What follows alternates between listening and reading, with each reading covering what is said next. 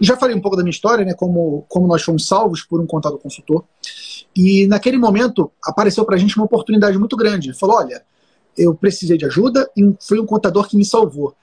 E eu percebo que muitas empresas na minha cidade também passam por esse mesmo problema. Então vamos montar uma empresa de contabilidade que ajude os empresários nessa gestão. Foi aí que nasceu esse conceito de contabilidade consultiva, o contador atuando como consultor de negócios.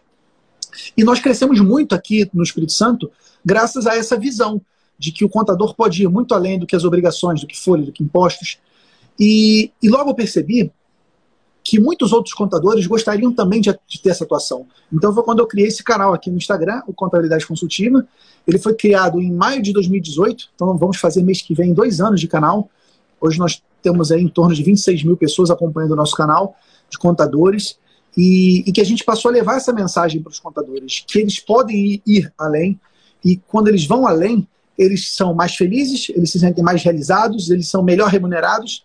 Então, o meu propósito passou a ser justamente multiplicar essa mensagem de que o contador pode ser muito mais e com isso ele transforma mais as pessoas, transforma as empresas, ele fica mais feliz, mais próspero. Então, esse é o trabalho nosso de multiplicar essa visão e eu verdadeiramente acredito que o Brasil pode ser transformado pelos contadores consultores.